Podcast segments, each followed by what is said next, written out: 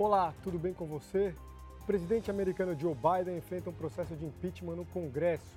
Ele é acusado de participação em negócios ilegais realizados pelo filho Hunter Biden no exterior.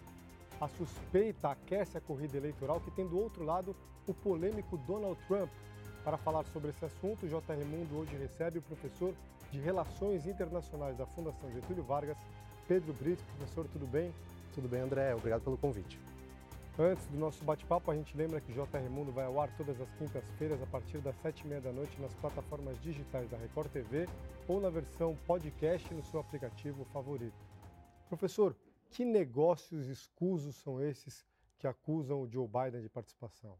Bom, na prática, toda a discussão em torno do Hunter Biden, né, filho do presidente Joe Biden, gira em torno da participação dele né, num conselho administrativo de uma empresa de energia que está localizada na Ucrânia, né, que é a Burisma. Então ele assumiu isso em 2014, ficou até o ano de 2019, e a acusação é de que ele tenha aproveitado a sua influência política, da posição do pai, para poder calcar posições dentro da empresa e assim obter vantagens indevidas. Mas há algum indício de ilegalidade?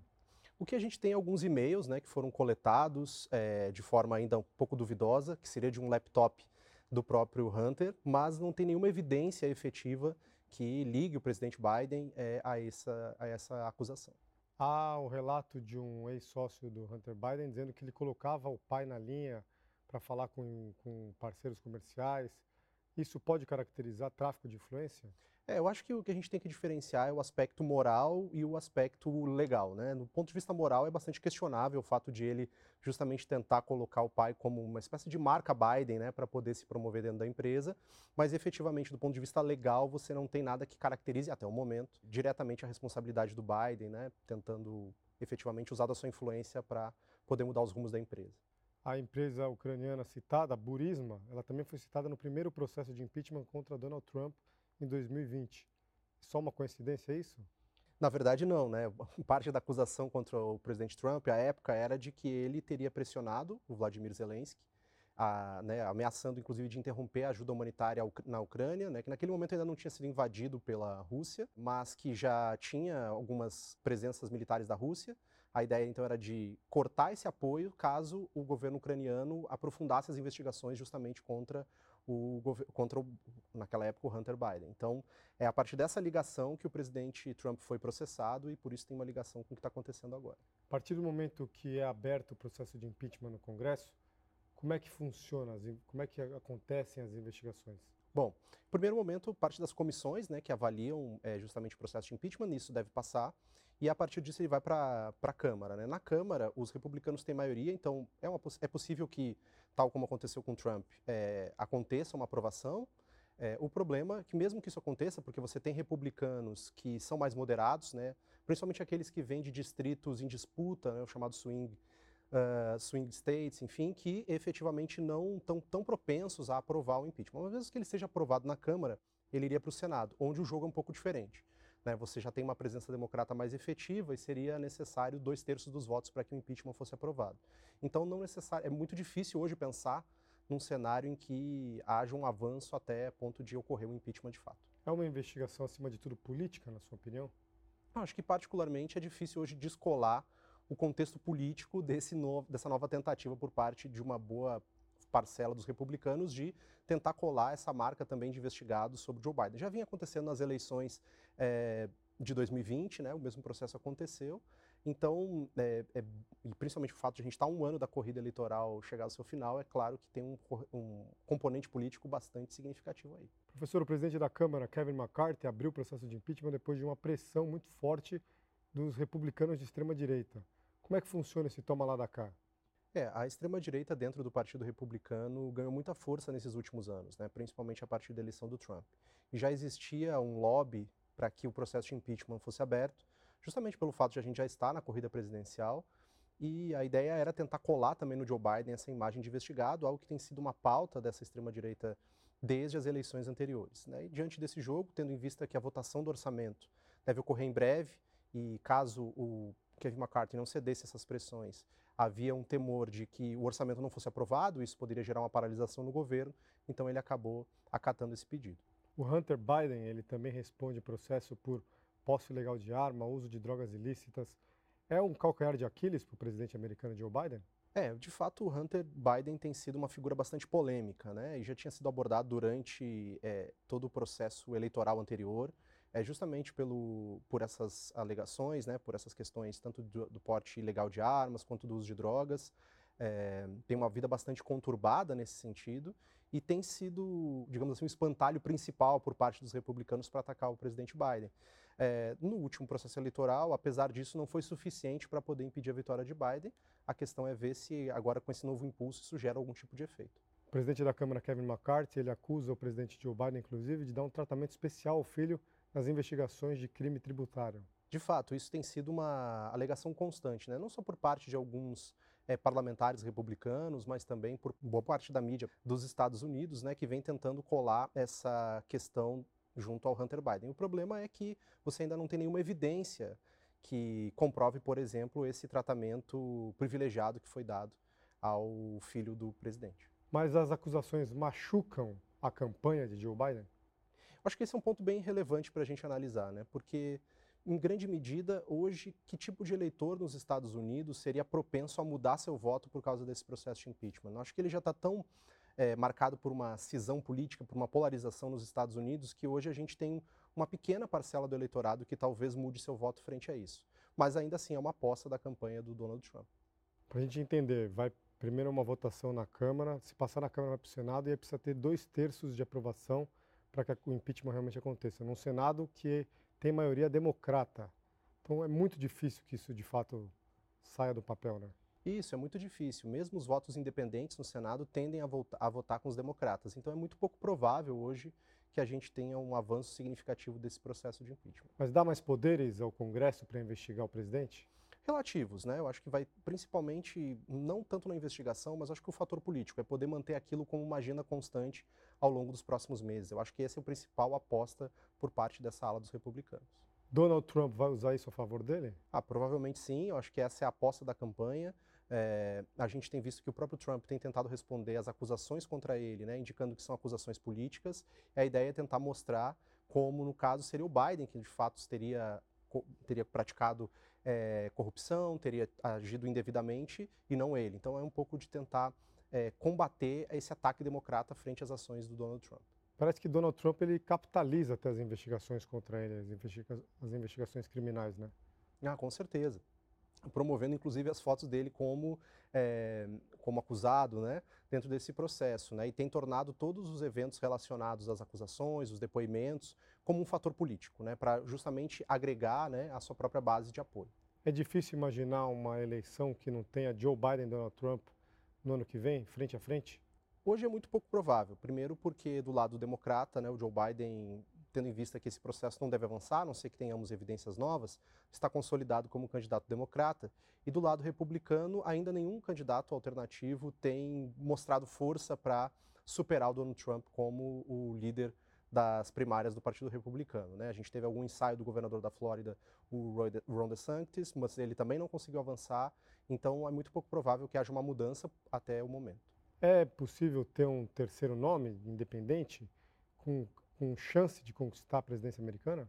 Olha, hoje é, é, pouco provável, mas a gente, se a gente pensar nas eleições americanas anteriores, né, quando a gente estava um ano do pleito, em 2008, a Hillary era a principal candidata democrata e depois, no fim das contas, acabou sendo Obama. O próprio Trump, né, quando ainda estávamos no, em vias de decidir quem seria o candidato do Partido Republicano em 2017, não era o mais cotado e acabou sendo eleito. Então pode ser que alguma surpresa aconteça, mas hoje não vejo nem nos independentes, muito menos dentro dos partidos principais, algum candidato sólido para isso. Como é que é a avaliação popular do governo Joe Biden? É, o Joe Biden teve alguns aspectos interessantes né, no que diz respeito a alguns ganhos econômicos dos Estados Unidos nesses últimos tempos, mas a gente viu que, apesar disso, não conseguiu ganhar uma atração suficiente para se consolidar como um líder das pesquisas que afastasse a ameaça Trump é, para a próxima eleição. Né? E a gente tem visto que é, o Trump não só é um candidato competitivo, como tem ainda boas chances de ser, sair vitorioso. Como é que Donald Trump consegue se manter na popularidade tão forte, mesmo depois de tantas acusações, mesmo depois de ter perdido o poder? É, acho que esse é, é, interessante a gente pensar, né, do ponto de vista do discurso, como a base hoje do Trump ela é bastante sólida. Né? O discurso de que, é, que pegou muito dentro do americano médio, né? A ideia de que os empregos foram perdidos porque os Estados Unidos abriu demais suas portas para imigrantes. Esse tipo de discurso ele conseguiu se solidificar em boa parcela da população, né? Então, a partir disso é muito difícil você remover totalmente essa base. E como o governo Biden também não, até pelos desafios da própria pandemia, não conseguiu decolar a ponto de afastar essa hipótese, é, ele continua mantendo sua popularidade. Para a gente entender o processo eleitoral americano, vão acontecer as primárias que, que são as primárias exatamente? As primárias são o momento em que cada partido define né, oficialmente o seu candidato para as eleições de 2024. Né? E nesse momento, né, no processo eleitoral, justamente no Partido Republicano, o líder, é, o favorito a ganhar essas primárias é Donald Trump. Então, é a partir dali que o processo eleitoral oficialmente começa para além do seu próprio partido. É um termômetro para saber o que pode acontecer na hora do pleito exatamente? Ah, com certeza, não só pela força, né, porque essa, essas primárias elas são decididas por voto popular, né, por, pelos filiados ao Partido Republicano, é, mas também porque já permitem a esse candidato, aos candidatos de forma geral, a andarem pelo país, a construírem campanha, a mobilizarem seus eleitores, então por isso que é um termômetro importante. Né? E vai ser bem interessante a gente ver se de fato o, o Donald Trump vai ser é, agraciado com essa nominação à candidatura à presidência e em que pese isso vai acontecer, né? de que forma isso vai acontecer, se ele vai ter a força que se imagina hoje que ele vai ter. Joe Biden, por já ser o presidente, ele automaticamente é o candidato democrata ou é preciso que passe também por uma primária? Vai passar por uma oficialização, né? mas pela tradição do Partido Democrata, né? o, o, o presidente em exercício ele tem a, a, a prioridade para definir esse processo. Né? Não é uma coisa automática, mas é a tendência que isso ocorra. Aqui no Brasil a gente tem uma pulverização de partidos, então o eleitor tem a possibilidade de votar em diferentes candidatos para presidente. Por que nos Estados Unidos é tão concentrado entre republicanos e democratas exatamente? Oficialmente, os Estados Unidos não é um sistema bipartidário, né? Você tem outros partidos, tem os candidatos independentes, é, até rappers já se candidataram à presidência dos Estados Unidos, mas pela tradição histórica da própria formação dos Estados Unidos, esses dois partidos acabaram concentrando o legado político da criação dos Estados Unidos ainda no processo de independência. Então, esse é, um, é uma marca né, bem tradicional dos Estados Unidos e que afastou outros atores que fossem um pouco mais é, fossem de fora do sistema é, partidário a ganharem força. Por isso que esses dois partidos acabaram se consolidando em grande medida. Muito se falou em influência, intervenção russa nos últimos pleitos americanos. O que a gente pode esperar, principalmente agora em meio à guerra com a Ucrânia? É, de fato, é, principalmente sobre a Hillary Clinton, né, essas acusações foram bastante significativas para que ela perdesse força. Acredito que a tentativa também por parte do Trump de colar é, essa imagem do Hunter Biden, né, os acontecimentos na Ucrânia, é trazer esse tema para dentro do debate dos Estados Unidos. Acho que hoje é difícil a gente pensar um cenário em que o tema Rússia não seja um tema importante. Os dois candidatos, né, de forma bastante significativa, tentam se afastar dessa marca né, e tentam é, mostrar como vão ser duros a Rússia e as suas ações. Então, vai ser um tema importante, mas não acredito que nos mesmos termos que foram em outras eleições. A gente tem um xadrez geopolítico atual complexo, com a China avançando, com a Rússia em guerra, com interesses americanos sendo perdidos em várias regiões do, país, do, do mundo. Quais são os principais desafios para o próximo presidente americano? Ah, eu acho que são múltiplos né, em diversas áreas. Do ponto de vista geopolítico, é a própria resolução da guerra na Ucrânia, que não parece, num horizonte próximo, ter um fim. Né? A gente não tem nenhum indicativo hoje de que isso vai ocorrer de forma rápida ou prioritariamente que enfraqueça a Rússia, que seria do interesse dos Estados Unidos. É, do ponto de vista geopolítico ainda, a própria ascensão chinesa, a gente pode observar que a tendência de um aumento de incidências, né, de incidentes entre os dois países, é, a gente tem o caso de Taiwan, a Península Coreana, que são ainda palcos geopolíticos bem importantes. Então, acredito que continuar lidando com essa ascensão chinesa vai ser um desafio para os Estados Unidos. E do ponto de vista global, do ponto de vista da governança global, era o desafio do Biden e continua sendo, é como reunir os demais estados né, os demais países em torno da liderança dos Estados Unidos, que em alguma medida tem sido questionada, seja no plano econômico, seja no plano financeiro, né? além das questões como temas como clima, né, que é um tema importante, que os Estados Unidos ainda não têm uma resposta definitiva para isso. Acredito que então são temas múltiplos que esse próximo presidente vai ter que enfrentar. Os Estados Unidos perderam influência no mundo atual? Acho que se a gente faz um, um, uma comparação né, com os Estados Unidos de 20, 30 anos atrás, é efetivamente a posição dos Estados Unidos enquanto líder das instituições internacionais foi bastante questionada. Muito porque o próprio Estados Unidos se afastou de algumas instituições, justamente quando invadiu o Iraque, sem consentimento da ONU, aqui, agora mesmo quando o Trump né, abandonou muitas das instituições, não inclusive, inclusive cortando financiamento para algumas delas, eu acho que isso gerou algum tipo de receio. Por outro lado, os Estados Unidos ganhou mais força na OTAN a partir da guerra na Ucrânia, então, é, comparativamente, eu acho que perdeu peso relativo, mas ainda tem algum, claro, um papel bastante importante. Depois que Trump saiu Biden assumiu, houve uma transformação nas políticas de governo, até pelas ideologias.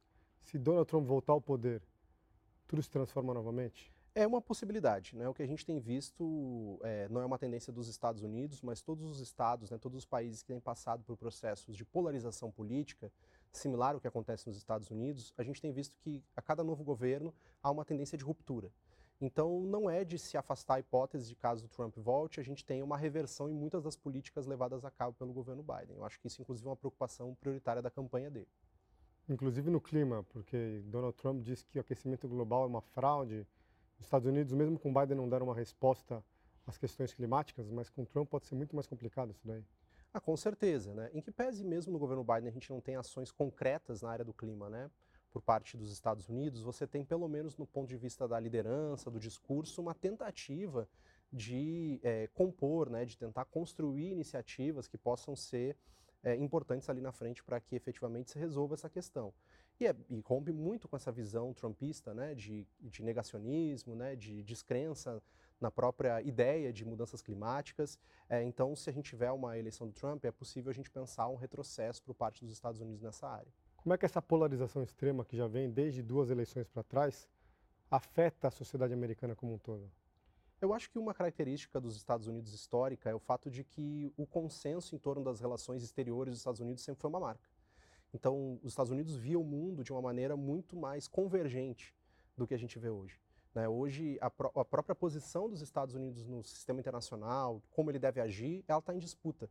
Era algo que a gente não tinha é, historicamente. Então, acho que esse é um dos efeitos. Né? E do ponto de vista doméstico, a gente tem visto tendências de aumento, por exemplo, de violência política, algumas iniciativas estratégicas propostas, por exemplo, pelo governo Biden ou mesmo pelo governo Trump, né? na visão respeitando a visão de cada governo, não são aprovadas, você tem uma tendência, então, a uma maior dificuldade de você cons conseguir constituir avanços como foram em outros momentos da história. O que, que muda na estratégia de política internacional num possível governo Biden ou num possível novo governo Trump? O Trump tem uh, adotou, né, durante o seu governo, o que muitos analistas chamavam de iliberalismo hegemônico, né, uma ideia de se afastar das instituições liberais, das instituições internacionais, como o sistema ONU, como os grandes acordos de comércio com outros parceiros, buscando manter sua posição de principal polo de poder no sistema internacional, mas afastado dessas iniciativas consensuais.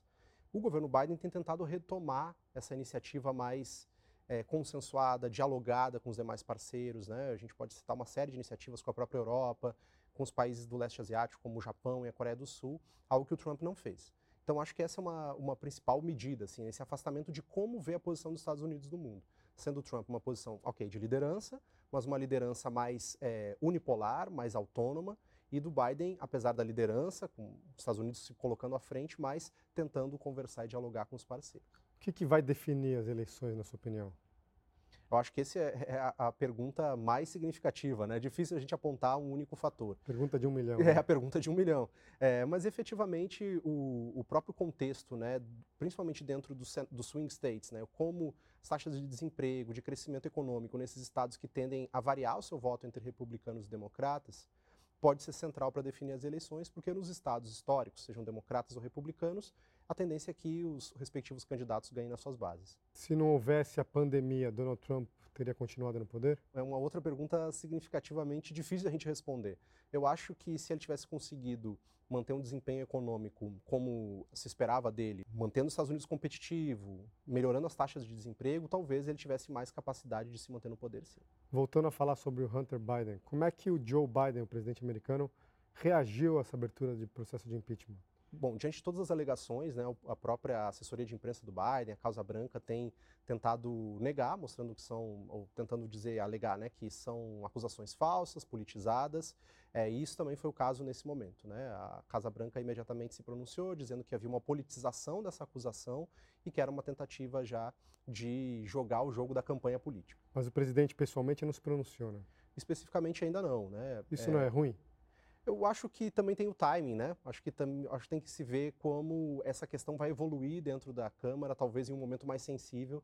Acho que o julgamento foi agora de que talvez tivesse mais a perder se se pronunciasse, porque talvez desse mais palanque ainda para essa questão. O que é que pode ser perigoso nessa investigação para o Joe Biden?